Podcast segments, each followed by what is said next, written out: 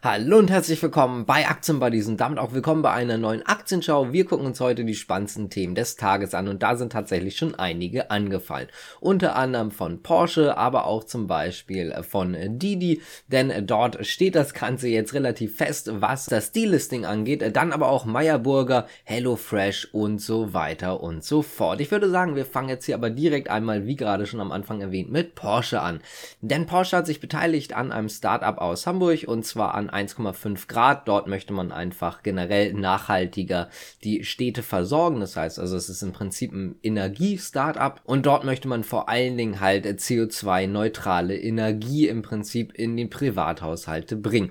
Wie viel Porsche jetzt tatsächlich investiert hat, kann man nicht sagen. Das wurde nämlich nicht gesagt. Porsche hat sich also zum finanziellen nicht geäußert, nur halt einfach schlichtweg dazu, dass man ein, ich sag mal, Risikoinvestment jetzt getätigt hat. Aber wie viel Geld dort jetzt reingeflossen ist, weiß man halt schlichtweg bisher zumindest nicht. Auch der Finanzvorstand hat sich dazu geäußert und man hat gesagt, dass das Thema Smart City sehr, sehr interessant für Porsche ist und es ihnen vor allen Dingen um vernetzte, effiziente und auch nachhaltige Städte geht.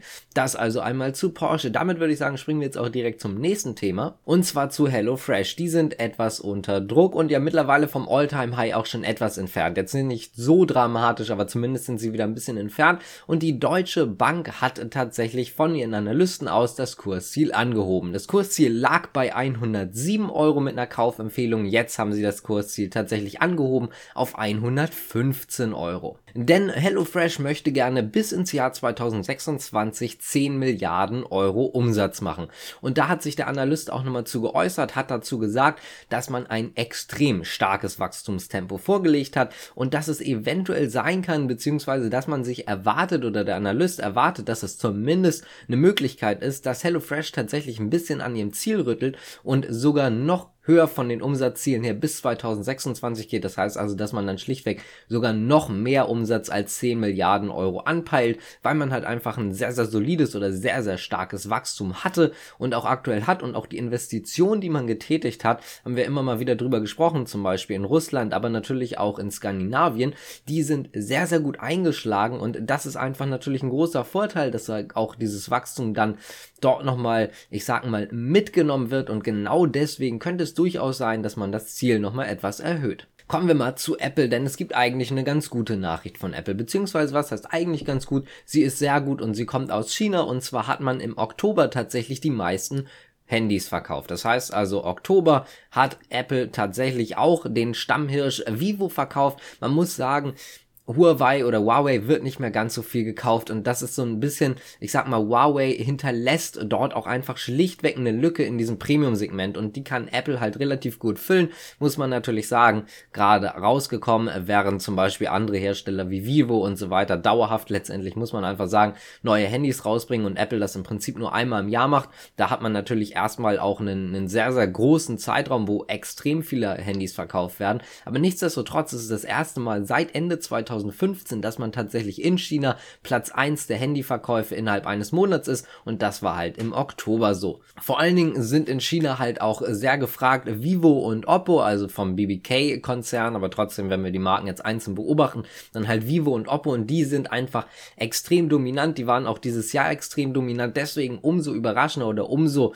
erfreulicher für Apple, dass man tatsächlich die auch jetzt mal im direkten Vergleich im Oktober abhängen konnte. Damit würde ich sagen, kommen wir jetzt mal wieder zurück zu einem deutschen Lieferanten, wobei HelloFresh natürlich ein bisschen anders ist, aber wir kommen jetzt tatsächlich mal zu Delivery Hero, denn die sind schon seit einiger Zeit unter Druck, auch ganz ungeachtet letztendlich davon, dass sehr, sehr viel Angst wieder vom Lockdown an der Börse rumgeht, dass man eigentlich erwarten könnte, dass die tatsächlich auch weiter wieder steigen. Ganz einfach deswegen, weil sie davon natürlich profitieren könnten von einem weiteren Lockdown, gerade hier bei uns, aber natürlich auch in anderen Ländern. Aber man hat ein anderes Problem und zwar sind das die Kosten und zwar die Kosten für Fahrer. Das ist ja schon relativ lang ein Streitthema, weil einfach die Fahrer sehr, sehr schlecht bezahlt werden, werden wohl immer wieder unter Druck gesetzt oder sehr stark unter Druck gesetzt, haben einen ziemlich großen Druck, was Auslieferungen und so weiter angeht. Und das soll sich ja in Europa ändern. Und das ist natürlich irgendwo erstmal was Negatives äh, für Delivery Hero, weil man letztendlich natürlich mit steigenden Kosten dann rechnen kann. Insgesamt soll die Branche damit wohl ungefähr zumindest mit 4,5 Milliarden Euro belastet werden können. Das heißt also insgesamt in der Branche, also jetzt nicht bei Delivery Hero, aber zumindest insgesamt in der Branche könnten die Kosten durch die Lohnkosten oder auch durch die Verbesserung des Lohns, aber auch durch die Verbesserung der Arbeitsbedingungen für die Fahrer halt dementsprechend einfach ungefähr 4,5 Milliarden Euro verursachen. Und das ist natürlich schon ein Brocken muss man sagen. Wie gesagt, zahlt natürlich nicht Delivery Hero alleine, aber zumindest ist das Ganze natürlich ziemlich viel. Da muss man dann gucken mit Preiserhöhungen und so weiter und so fort. Da muss man aber natürlich einfach konkurrenzfähig bleiben, denn man muss einfach sagen, Essenslieferung ist nun mal einfach relativ hart umkämpft und dementsprechend ist das Ganze nicht ganz so positiv an der Börse gerade aufzunehmen. Wenn euch das Ganze gefällt, könnt ihr gerne abonnieren und auch liken, kommentieren, alles, was ihr gerne möchtet. Freut uns auf jeden Fall. Wir kommen jetzt, würde ich sagen, direkt einfach mal zu Didi. Denn Didi, langer Streit gewesen, ihr habt es mitbekommen, an die Börse gekommen in New York, dann wurde die App erstmal rausgenommen oder entfernt und so weiter und so fort. Dann haben wir jetzt in den letzten Tagen ja immer wieder darüber gesprochen, dass Insider einfach darüber berichten, dass man tatsächlich den Börsenrückzug bzw. das Delisting in New York vorbereiten soll. Das heißt nicht unbedingt, dass man direkt von der Börse raus soll oder sich direkt delisten lassen soll, aber zumindest sollte man einen Plan vorlegen und jetzt ist es soweit, denn der Konzern hat tatsächlich bestätigt, nicht, dass man direkt rausgeht, aber man hat bestätigt, dass man einen Plan für das Delisting hat, dass man tatsächlich anstrebt, in Hongkong, also in Hongkong das Zweitlisting zu haben. Das heißt also, dass man jetzt in Hongkong gelistet werden möchte und zudem, dass man jetzt bei einer Aktionärsversammlung, bei der nächsten Aktionärsversammlung abstimmen lassen wird, ob man tatsächlich dieses Delisting in New York durchführt oder halt nicht. Die Wahrscheinlichkeit soll wohl relativ groß sein, weil auch die Aktionäre wohl eher, ich sag mal, darauf jetzt äh, abzielen, dass man tatsächlich das Delisting halt anstrebt an der New Yorker Börse. Und äh, daraufhin auf diese Nachrichten ist die, die tatsächlich auch relativ gut angestiegen. Um es nochmal ganz kurz äh, zu sagen, für die, die es einfach schlichtweg nicht mitbekommen haben, es ist einfach so, dass die chinesische Regierung vor allen Dingen ein bisschen unterbinden möchte, dass man als, als Firma, als chinesische Firma im Ausland gelistet wird. Ganz einfach deswegen, weil man Angst hat, dass vor allen Dingen halt in Amerika oder von den westlichen Ländern halt einfach Daten, ich sag mal, geklaut werden oder die Unternehmen unter Druck gesetzt werden, dass man sagt, okay, ihr seid hier gelistet und wir möchten jetzt gerne Daten haben und das ist einfach ein Datenschutzthema. Muss man sagen, Datenschutz natürlich nicht nur im privaten Bereich oder für die Menschen, sondern auch einfach Datenschutz, was sehr, sehr große wirtschaftliche Bedeutung hat, denn letztendlich sind Daten einfach teuer und dementsprechend ist das einfach so, dass die chinesische Regierung Regierung dort einen Riegel vorschieben möchte. Nicht komplett, es wird Ausnahmen geben, aber das Ganze wird einfach mit Anträgen und Kriterien schwerer durchzuführen sein. Also das nochmal ganz kurz zum Hintergrund. Und damit kommen wir jetzt zu Meyerburger. Denn Meyerburger hat ein Problem. Die haben ja unter anderem eine Produktion in Sachsen, in Freiberg und jeder, ich weiß, will nicht jetzt jeder hören, aber es ist letztendlich so, dass wir relativ viele Corona-Ansteckungen in diesem Bereich haben in Deutschland und das ist einfach gerade ein Problem. Denn man hat nicht nur im Bereich Ansteckung, sondern auch in der Fabrik. Das heißt also auch in der Produktionsstätte in Freiberg gibt es Corona-Fälle und das fällt jetzt einfach schlichtweg zu Lasten auf Meyerburger, denn man kann aktuell nicht so viel herstellen, wie man es eigentlich gerne machen würde oder wie man eigentlich könnte. Einfach dadurch, dass man sehr, sehr viele Ausfälle hat, sehr, sehr viele natürlich unter anderem Quarantäne, Kranke. Jetzt haben wir eh gerade eine Zeit, wo viele Leute krank sind, dann kommt Corona halt noch dazu und dementsprechend hat man jetzt von zwei Produktionsstraßen, die man in dem Werk hat, eine geschlossen und das einfach, ja, schlichtweg, weil man halt einfach aktuell die Mitarbeiter nicht für beide Produktionsstraßen zusammenbekommt. Das Unternehmen hat natürlich auch schon mitgeteilt, dass man dadurch eine, ich sag mal, eine Umsatzstelle haben wird im Jahr 2021. Das heißt also, es wird sich jetzt auch schon, natürlich gut ist halt schon, schon die Produktion letztendlich, es wird sich jetzt auch schon auf dieses Jahr noch auswirken. Das heißt also, in diesem Jahr wird man dadurch weniger Umsatz tatsächlich machen. Geplant ist dieser Ausfall, beziehungsweise, also dieser geplante Ausfall, beziehungsweise die Schließung der einen Straße oder der Produktionsstraße bis Ende Januar 2022. Das heißt jetzt also ungefähr zumindest zwei Monate soll die Produktionsstraße geschlossen werden, die eine von beiden zumindest. Darunter leidet einfach schlichtweg die Aktie natürlich auch gerade an diesem Ausfall für den Umsatz und man muss auch einfach sagen, ist ja nicht nur 2021, letztendlich der erste Monat 2022 wird dadurch auch nicht ganz so stark. Die Aktie ist deswegen, ich meine, bevor ich das Video angefangen habe, 8,2, 8,26 Prozent im Minus, also so ungefähr in dem Bereich, etwa minus 8 Prozent, also doch schon deutlich unter Druck. Damit kommen wir jetzt auch mal zu Tesla, beziehungsweise nicht direkt zu Tesla, sondern zu Elon Musk.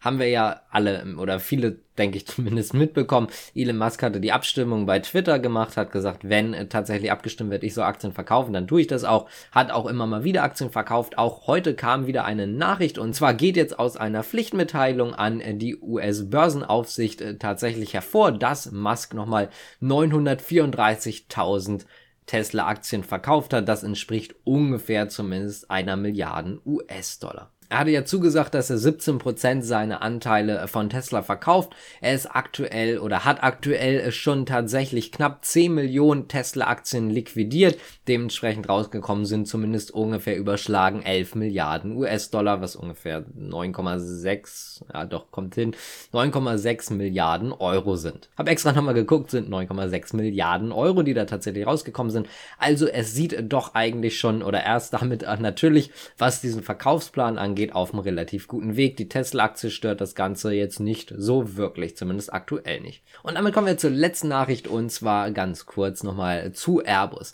Es gab ja Gespräche zwischen den Vereinigten Arabischen Emiraten und äh, Macron, also dem Präsident halt von Frankreich.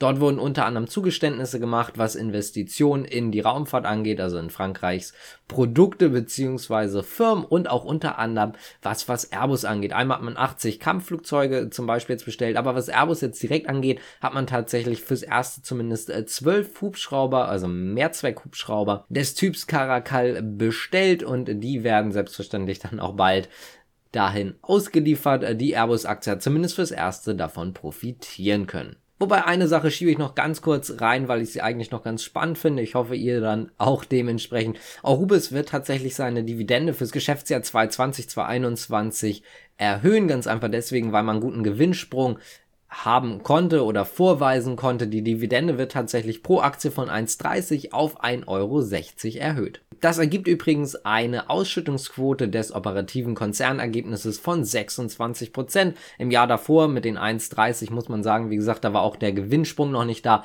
Da waren diese 1,30 noch 35 Prozent. Wie gesagt, jetzt sehen wir bei den 1,60 ungefähr 26 Prozent. Und damit würde ich sagen, das war's auch mit dem Video für heute. Ich hoffe, euch hat das Ganze gefallen. Wenn ja, dann gebt mir gerne oder uns gerne ein Like und auch gerne ein Abo. Ansonsten würde ich sagen, ich bedanke mich fürs Zuschauen. Bis zum nächsten Mal. Ciao.